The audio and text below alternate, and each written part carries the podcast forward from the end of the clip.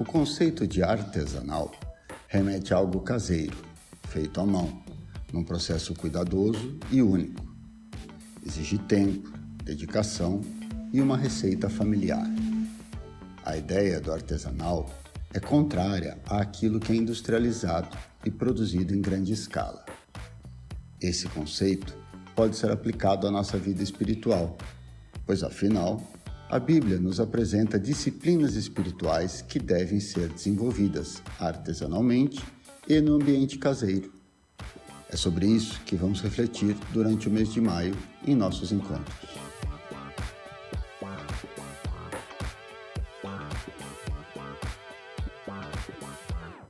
Bom dia!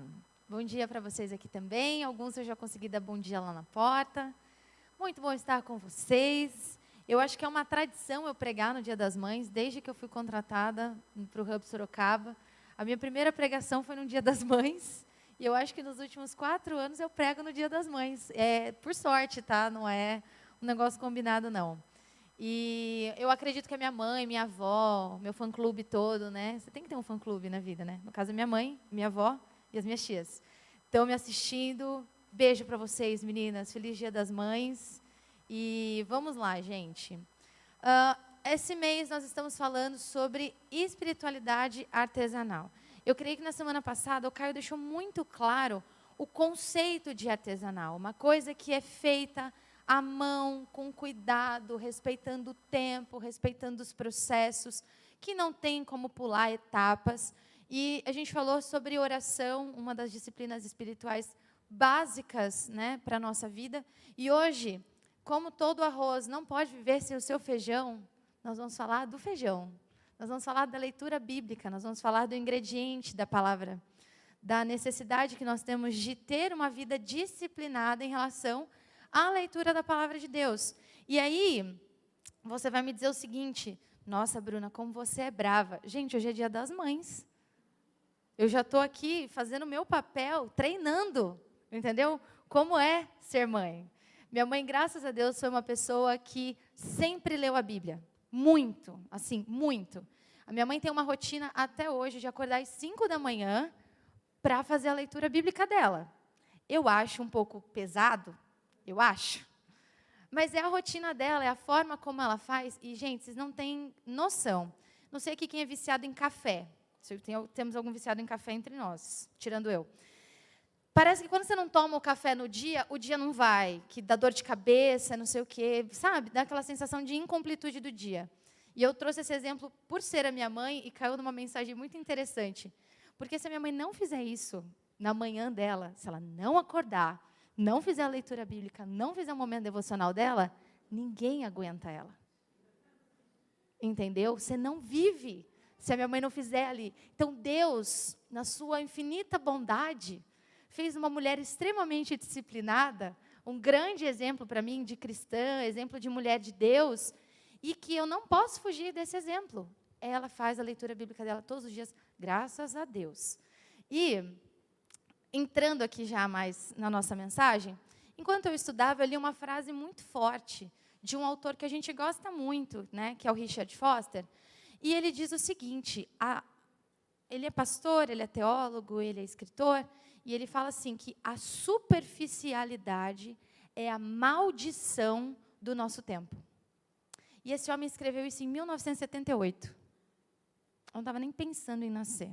Minha mãe tinha 10 anos. Desculpa, mãe, revelei. É, em 1978, esse homem disse que a superficialidade era a maldição do nosso tempo. Isso que ele não fazia ideia do que vinha a seguir. Ele não tinha ideia do que seriam os nossos tempos, né? E na época do Foster, eu não sei se as pessoas tinham ainda o hábito de ler manuais de instrução, bula de remédio, sabe? Eu, talvez naquele momento antes da existência do celular, vocês sabem que momento que eu estou falando, você lia uma bula de remédio, né? Mas manual de instrução, como faz, fazer eu mesmo, né? Tantas coisas que a gente consegue comprar prontos. Até elementos artesanais, o Caio semana passada citou o pão artesanal que é vendido no mercado. Mas eu queria falar sobre a gente querer, por exemplo, fazer uma horta em casa. Né? Eu já quis, já fui essa pessoa iludida. querer fazer uma horta, mas aí você planta as benditas das sementinhas, você vai no Ceasa, você compra, você faz os buraquinhos lá, você planta, tá lindo naquele dia. No outro dia, a sua cachorra vai lá, come absolutamente tudo. Aí você fala, tá bom, vou tentar de novo. Tento pela segunda vez. Ela faz tudo de novo. E demora para crescer. Demora. Não chove no dia certo. Eu esqueço de dar água para as plantas. As minhas plantas são guerreiras. E eu queria muito ter aquilo, porque eu vejo na internet pessoas que, como fazer a sua horta, tenha o seu tempero em casa. Eu amo cozinhar. Só que, cara, esse do it yourself, sabe? O, o faça você mesmo, que está cheio de crafteiro por aí na, na internet, eles fazem em um minuto. Não é um videozinho de um minuto que o negócio fica pronto? Só que não funciona assim, gente. O abençoado, ele levou talvez dois meses para fazer aquele vídeo. E a gente quer ter uma espiritualidade, a gente quer ter maturidade, a gente quer saber as coisas, mas a gente quer que o pastor e a pastora façam um videozinho de um minuto. E eu convido você para ler comigo 2 Timóteo 2,15. É um versículo só que nós vamos fazer a leitura hoje para a nossa reflexão, que diz assim: Procure apresentar-se a Deus aprovado, como obreiro que não tem do que se envergonhar, que maneja bem a palavra da verdade. Esse versículo profundo, curtinho, ele está dentro de uma carta, dentro de uma correspondência que o apóstolo Paulo está mandando para Timóteo, né, que era seu aprendiz, era seu discípulo, vamos dizer assim. Nessa época, Timóteo já tomava conta de uma igreja, ele já era líder numa igreja, mas ele ainda estava debaixo dessa tutela de Paulo. E Paulo já estava sabendo, estava sentindo que alguma coisa ia acontecer com ele ele estava muito próximo do seu fim. Aqui Paulo escreve de Roma, mandando essa carta para Timóteo, que está em Éfeso, e acontecendo em Éfeso tudo quanto é tipo de coisa, gente inventando história, pregando um evangelho que não é evangelho, duvidando que Jesus tinha ressuscitado, será que Deus, Jesus é Deus mesmo? E coisas do tipo, que para nós são elementares. Mas Paulo está fazendo ainda algumas recomendações, acreditando e graças a Deus deu tudo certo, que Timóteo seria o seu sucessor. Então ele está fazendo essas recomendações para esse rapaz que era um, um moço novo ainda, né? Ele tomaria conta de todas aquelas igrejas que Paulo tinha plantado. Talvez você não saiba, mas vale um pequeno comentário que Timóteo foi criado por duas mulheres. Timóteo foi criado pela mãe e pela avó. E é muito legal ver essa história na Bíblia, porque ele é um homem muito. É, a, a, gente percebe o carinho que ele tem por Paulo, o cuidado, a obediência, o respeito. E a Bíblia faz esse comentário, que ele tem uma mãe e uma avó muito crentes, né, que criam ele dessa maneira. Era só um comentário, tá? Vou me aprofundar nisso, não. E aí, embora Paulo tenha feito toda essa prédica para ele, tenha deixado todas essas recomendações, essa é a hora que Timóteo vai precisar atender ao seu chamado pessoal, à sua responsabilidade pessoal, ao seu papel como um homem maduro, obedecendo, ouvindo o conselho de uma pessoa mais velha, mas agora tomando as rédeas da sua própria vida, daquilo que ele tem que fazer, né? E Paulo ainda coloca ele assim: seja um modelo. Seja um modelo, assim como eu fui. Seja você. Agora é a sua vez de cavar, né? E essa carta chega para nós como uma convocação, na minha opinião, um chamado à maturidade, um chamado, um, sabe aquele, aquela chacoalhada assim? Você precisa crescer. É isso que essa carta está dizendo. Não está falando para pessoas desleixadas. Hum, Timóteo não era um homem desleixado. Mas ainda assim, Paulo está sendo muito firme com ele. Agora é a sua vez. Seja esta pessoa que leva a sério o seu chamado. E Paulo vai falar muitas vezes sobre o fato de ele ser aprovado, dele ser um obreiro, ou seja, um obreiro é quem trabalha na obra, é um trabalhador, faça o seu trabalho, manuseie. São verbos que evocam uma ação individual e firme. Trabalhe, busque aprovação, manuseie, toque, faça, né? E aí, de modo algum, Paulo está falando assim: eu já deixei tudo pronto, agora só vai. Já dei a dica, já fiz aqui os seus cinco passos como ser um pastor incrível. Cinco passos de como ser um cristão fiel. Não, ele fala assim: corra atrás, faça, faça a sua parte. E é interessante que, enquanto eu sabia que eu ia falar sobre essa mensagem, eu prometo que eu já vou entrar no primeiro ponto, algumas coisas vieram assim à minha mente a respeito da palavra de Deus, que quando eu era criança, como já dito, minha mãe lia muito a Bíblia. E ela tinha esse hábito de fazer a gente decorar versículos em casa. E era uma loucura, gente, vocês não têm noção do que, que era aquilo. Eu entrava no banheiro, não estou brincando, é sério. Tinha versículos colados em sulfites no banheiro, tá bom? E é ótimo, porque hoje, embora alguns endereços eu dê uma falhada, algumas coisas que eu tenho no meu coração, algumas coisas que são construídas em mim, embora tenha sido um papel da minha mãe comigo, né, que ela quis colocar isso na minha cabeça, era a palavra de Deus viva dentro de mim. Eu era uma criança que já sabia ler, mas eu na porta do meu quarto tinha, na parede da, do, do corredor tinha um. Aí depois ela trocava, imprimia outro, colocava no banheiro. E assim, banheiro, gente, é um momento ali interessantíssimo para você decorar versículos. Testem. Testa. Sério, funciona. E aí eu estava tentando lembrar assim frases, né, para a gente colocar na, na, durante a mensagem.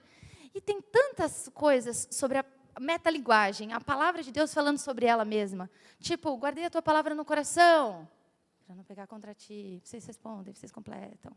Como pode um jovem se manter puro? Seguindo seus mandamentos e obedecendo a sua palavra. Era a sua parte de vocês. Lâmpada para os meus pés é a tua palavra. E Obrigada, Deus, tem crentes nesse lugar. Obrigada, Senhor. E aí tem, a, gente vai ler essa no final, essa aqui é mais comprida, e essa que eu levei muito tempo para decorar e eu já esqueci, mãe, desculpa. Que é, pois tudo que foi escrito no passado foi para nos ensinar. Também não rolou, né? Beleza. E Salmo 1, gente, né? Bem-aventurada, nananã. Antes tem o seu prazer na lei do Senhor e foi fraca essa. Medita nele dia e de noite. Você não está aqui presencialmente, você não está vendo a vergonha que a gente está passando aqui. É, enfim, e aí, perguntas. A primeira pergunta é: você lê a Bíblia para entender a vontade de Deus? Você lê a Bíblia para entender a vontade de Deus? E aí eu digo para você o seguinte: ponto um, leia a Bíblia, pois é na palavra de Deus, é na palavra que Deus revela a sua vontade ele fala para Timóteo: procure apresentar-te aprovado. Uma das perguntas que eu mais recebo de pessoas de todas as idades, gente, assim, eu sou uma pastora jovenzíssima, muito jovem. E iniciando assim, né, o meu ministério, estou no meu segundo ano, mas é interessante que a pergunta que eu mais recebo, eu posso catalogar, é: como eu sei a vontade de Deus para minha vida? Ou será que eu estou fazendo a vontade de Deus? E eu normalmente respondo com outra pergunta: Você tem o hábito de ler a Bíblia? Você tem o hábito de ler a Bíblia? Você tem intimidade com a palavra de Deus? Porque não tem como você estar. Em, é muito difícil você estar em paz com aquilo que você caminha, com um caminho desconhecido, se você não tiver um mapa, se você não tiver uma bússola, se você não tiver pelo menos aberto o Google e ver qual é o caminho, você não vai chegar num lugar que você não sabe onde é. E a verdade é que nós já temos esse caminho a literalmente um palmo de distância. Hoje, até no nosso celular, você pode baixar o seu aplicativo e você vai ter a Bíblia na palma da sua mão, literalmente. Eu sou adepta ao papel, né? mas por conta de um, um lance pessoal, não acho que você tem que ler a Bíblia no papel. Mas a verdade é que, semana passada, o Caio falou assim: ore para que o seu coração seja transformado de acordo com a vontade de Deus. Ore para que o seu coração seja transformado a partir da vontade de Deus. Leia a Bíblia para você saber qual é essa vontade para a qual você vai ser transformado. Quer ser aprovado por Deus? Quer estar no centro da vontade de Deus? Quer fazer aquilo que Deus quer que você faça? Quer saber qual que é essa vontade? Leia a Bíblia. Eu não estou tirando aqui a minha responsabilidade, e nem a do Timóteo, e nem a do Caio, e nem a de outros pastores, que o nosso papel muitas vezes é facilitar algumas compreensões. A gente passa o dia, a gente vive igreja, a gente vive, olha a Bíblia, a gente lê a Bíblia para estudar, não somente no ato devocional. Então, a gente tem um tempo para isso, né? É o nosso ofício. Então, tudo bem você vir para mim ou você ir para alguém mais experiente e falar assim: "Não entendi. Você pode me ajudar?" Mas se você não tiver nem lido, você não tem perguntas para fazer. É difícil, né? É muito difícil falar sobre esse tipo de coisa. Mas se você busca respostas para a sua vida em oráculos mágicos, né? Aquela palavra mágica, desculpa, você vai ter uma vida muito superficial e vai passar o resto da sua vida se perguntando: será que eu estou fazendo a vontade de Deus? Será que eu estou sendo aprovado? E aí a frase é do Billy Graham, frase curtinha. A palavra de Deus é a bússola do cristão. Quer saber para onde ir? Quer ser aprovado? Quer saber a vontade de Deus? Leia a Bíblia. Leia a Bíblia. Né? Ela não é para nós é, um, um, um livro mágico. Ela é o livro da nossa vida. Ela é fonte de vida. E é, é, interessante que eu lembrei, meu Deus, eu tenho que correr. Eu lembrei de uma conversa que eu estava tendo com o meu primo, de, eu já esqueci o nome do homem, Tiago, perdão, perguntei, esqueci. Mas de, das formas que a gente tem de pensar, né, a gente tem um pensamento muito rápido, prático, para problemas ali, pá, tem que resolver, e a gente tem um outro sistema de pensamento que é mais longo e né, mais complexo, mais concentrado e tudo mais. E nós temos um hábito de fazer perguntas muito simples, querendo respostas muito curtinhas para problemas muito complexos. E aí, sabe o que a gente faz? A gente escuta gente assim, que tem dia que a gente fala qualquer coisa. E se um dia você me pegar e eu falar qualquer coisa, e você seguir aquilo, e você não tiver embasamento, não souber o que é a Bíblia, não tiver intimidade com a palavra de Deus, você vai acreditar em qualquer coisa que eu disser. Leia a Bíblia. A gente vai fazer a transição já usando uma frase do Richard Foster que diz que quando nós vamos às escrituras, nós vamos para ser transformados e não para acumular informações.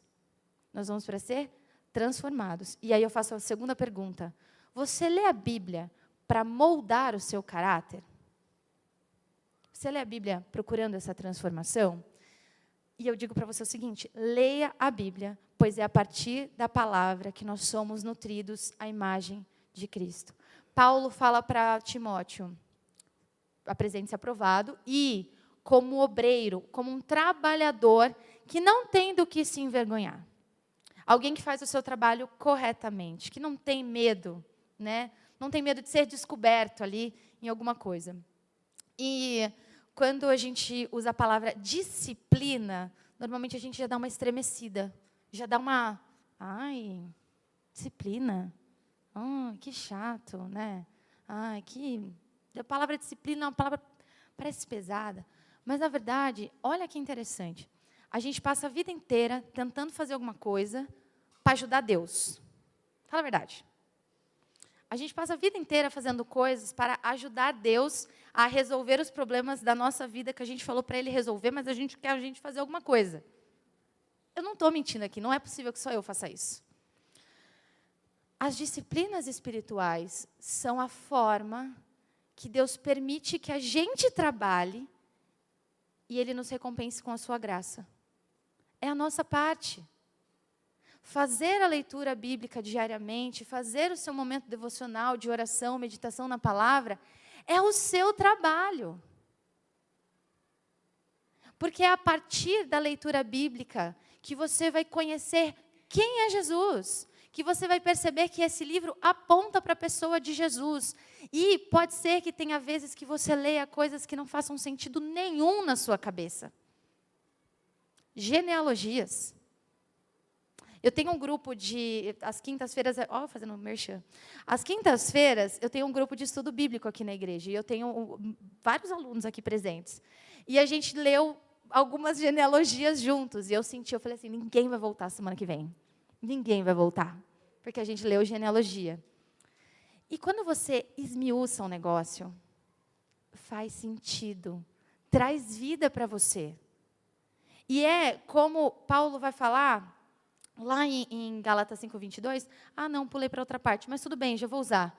Quando Paulo fala sobre o fruto do espírito que brota, a gente estava falando da sementinha lá no começo, na semente da, da horta.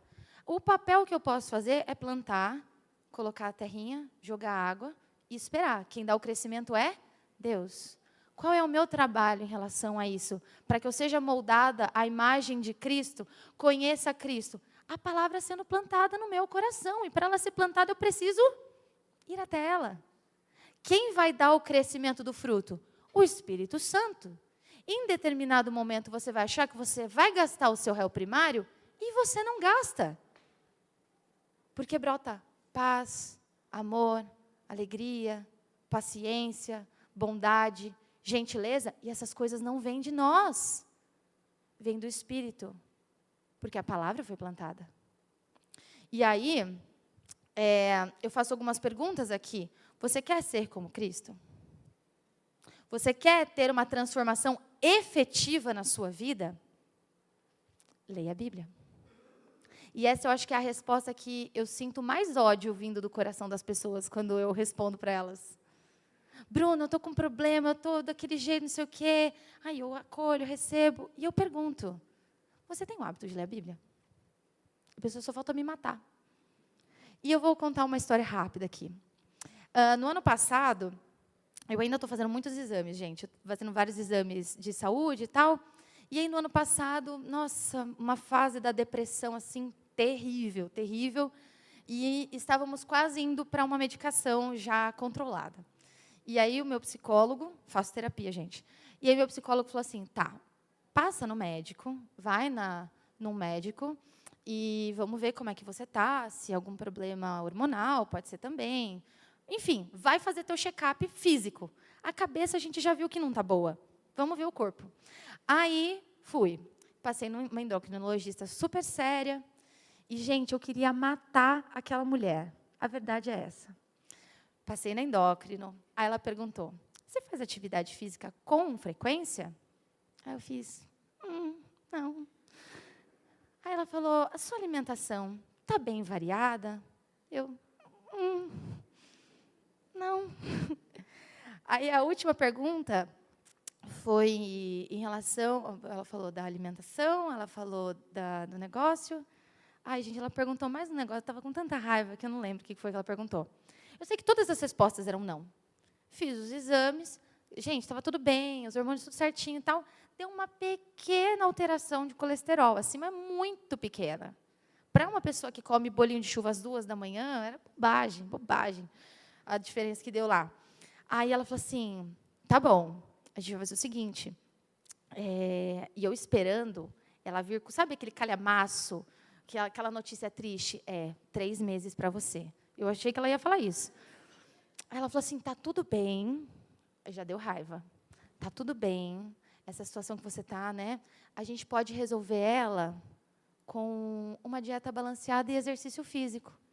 Aí eu olhei para ela e falei: vou morrer. Você sabe que você precisa fazer exercício físico, não sabe? Que você precisa mexer o corpinho? A gente sabe disso. Você sabe que você precisa comer alimentos. Ah, lembrei, se eu tomava dois litros de água por dia. Você sabe que você tem que tomar água. Você sabe que você tem que mexer o corpinho. E você sabe que você tem que comer direitinho. Você sabe disso. Não é elementar? Você faz. É uma disciplina. A leitura bíblica é a mesma coisa. Você sabe que você precisa ler. Você sabe que para ter uma espiritualidade saudável, para você se parecer com Cristo, para brotar esse fruto do Espírito de dentro de você, para você ser um obreiro, uma pessoa que não tem do que se envergonhar, para você ver essas transformações efetivas acontecendo dentro de você, você precisa ler a Bíblia. Não me mate. Você precisa ler a Bíblia. O Eugene Peterson ele diz que seguir a Jesus necessariamente significa aplicar suas palavras e propostas na nossa vida diária. Para você saber a palavra dele, você vai precisar ler. Nós vamos para o nosso último ponto, nossa última pergunta. Você lê a Bíblia buscando maturidade? Você procura ser uma pessoa mais madura por meio da leitura da palavra? E aí eu digo, por último, leia a Bíblia, pois pessoas maduras na fé abençoam outras pessoas. É difícil viver com gente adulta que tem atitude de criança. É muito difícil. Eu que sou adulta desde os dois anos de idade, é muito difícil. Por que será que nós estamos há tantos anos? Nós conhecemos Jesus, nós sabemos quem é Jesus, nós professamos a nossa fé em Jesus, mas nós somos imaturos, porque a gente não lê a Bíblia. E a Bíblia nos amadurece. E é interessante que os dois primeiros aspectos que a gente falou são sobre transformações individuais, coisas que você precisa para a sua saúde, para a sua saúde espiritual, para o seu crescimento espiritual. Só que quando a gente fala sobre maturidade, a palavra de Deus está empurrando a gente para fora. Uma criança consegue cuidar de outra criança? Muito dificilmente. Adultos cuidam de crianças. Crianças saudáveis crescem, se tornam adultos saudáveis e cuidam de outras crianças. Nós precisamos amadurecer para abençoar outras pessoas. Nós precisamos de independência espiritual para a gente não ser enganado. É o que estava acontecendo em Éfeso. Várias pessoas com, enfim, heresias de todo tipo. E Paulo falando assim: se mantenha fiel à palavra, maneje bem a palavra da verdade manejar, manipular, saber mexer. Coloque as mãos na Bíblia e saiba como ela funciona. Para você poder instruir outros. E você vai passar essa palavra, você vai ler depois, mais para frente. Eu tenho certeza que vocês vão ler a Bíblia. E ele vai falar: você vai instruir outras pessoas a fazerem a mesma coisa. E elas também serão é, aptas prontas, né? Elas também vão ter intimidade com a palavra de Deus. Porque a maturidade, gente, leva à liberdade. Quando os nossos pais veem, as nossas mães veem que nós estamos maduros o suficiente para uma próxima tarefa, você pode, mãe, posso ir no shopping? Querida, você tem cinco anos de idade, sozinha não vai dar. Aí depois com 12, 13, sei lá, depende da maturidade. Você vai ser livre para a sua próxima etapa. Pessoas livres libertam outras pessoas. Liberte-se por meio da palavra de Deus. Busque, ame. O Richard Foster vai dizer: a necessidade urgente de hoje não é de um maior número de pessoas inteligentes, dotadas, mas de pessoas profundas. A igreja de Cristo precisa de pessoas profundas, que estejam enraizadas, que manejam bem a palavra da verdade. Pessoas que sabem ensinar outras pessoas e que não dependem de terceiros. Nós estamos, não quero ficar desempregada, em nome de Jesus. Nós estamos aqui para facilitar, esse é o meu trabalho. Mas você precisa cavar a sua espiritualidade. Você precisa fazer a sua receita. Você precisa ter a sua experiência de fé. A minha experiência de fé não vai fazer sentido para você porque nós vivemos outra vida. Nós temos outra história. Você precisa ter a sua experiência individual. E eu encerro, a banda pode ir subindo? Meu Deus. Não seja uma pessoa que assiste videozinhos de faça você mesmo com a palavra de Deus. Você pode assistir os vídeos, gente, não tem problema. Mas não é isso que vai alimentar a sua fé. Não é isso que vai te tornar uma pessoa madura. Não é isso que vai te ensinar a ser como Cristo. É a palavra de Deus viva e eficaz. Bruna, li hoje não fez nenhum sentido o que eu li. Lê amanhã de novo. Amanhã não fez mais nenhum sentido o que eu li. Lê depois. Em na hora certa, o fruto que precisar crescer, frutificar, vai aparecer e você vai ser surpreendido. Em maturidade, em firmeza, em clareza espiritual. Não busque uma palavrinha mágica. Tenha intimidade com essa dádiva que é poder ler a palavra de Deus. E eu encerro dizendo que se você não lê a Bíblia, a única pessoa que sai perdendo é você. Deus não vai ficar mais triste ou mais feliz, ou te amar mais ou amar menos, porque você é que nem a minha mãe que acorda às 5 horas da manhã e lê a Bíblia. Ele vai continuar sendo Deus, a palavra dele vai continuar sendo viva. Quem perde somos nós. E eu encerro com um versículo que eu nunca consegui decorar. 2 Timóteo 3, 16 e 17 diz: Toda a Escritura é inspirada por Deus e útil para nos ensinar o que é verdadeiro, para nos fazer perceber o que não está em ordem na nossa vida. Ela nos corrige quando erramos e nos ensina a fazer o que é certo. Preste atenção nesta parte. Deus a usa para preparar e capacitar o seu povo para toda boa obra. Não é para que você tenha apenas conhecimento, não é para que você tenha apenas informação teológica, é para que você esteja capacitado e capacitada para toda boa obra do Senhor. Me excedi, nós vamos orar e depois que nós orarmos, nós vamos cantar uma canção. Que eu vou saber quem é mais velho de igreja aqui. Vamos lá. Deus querido, que a tua palavra que nos alimenta nessa manhã seja realmente a fonte de vida que nós precisamos diariamente, que nós possamos recorrer à tua palavra para buscar saúde espiritual, como nós queremos alimentar o nosso corpo físico, que nós possamos alimentar a nossa alma e o nosso espírito por meio da leitura da tua palavra, que é preciosa, Senhor, que é inspirada pelo Senhor e traz vida e nos conduz naquilo que o Senhor quer para nós. Que mude, Senhor, a nossa vontade de uma disciplina ruim, uma disciplina chata, para um momento prazeroso com o Senhor. Transforma os nossos corações nessa manhã mediante a tua palavra, essa é a nossa oração, em nome de Jesus. Amém.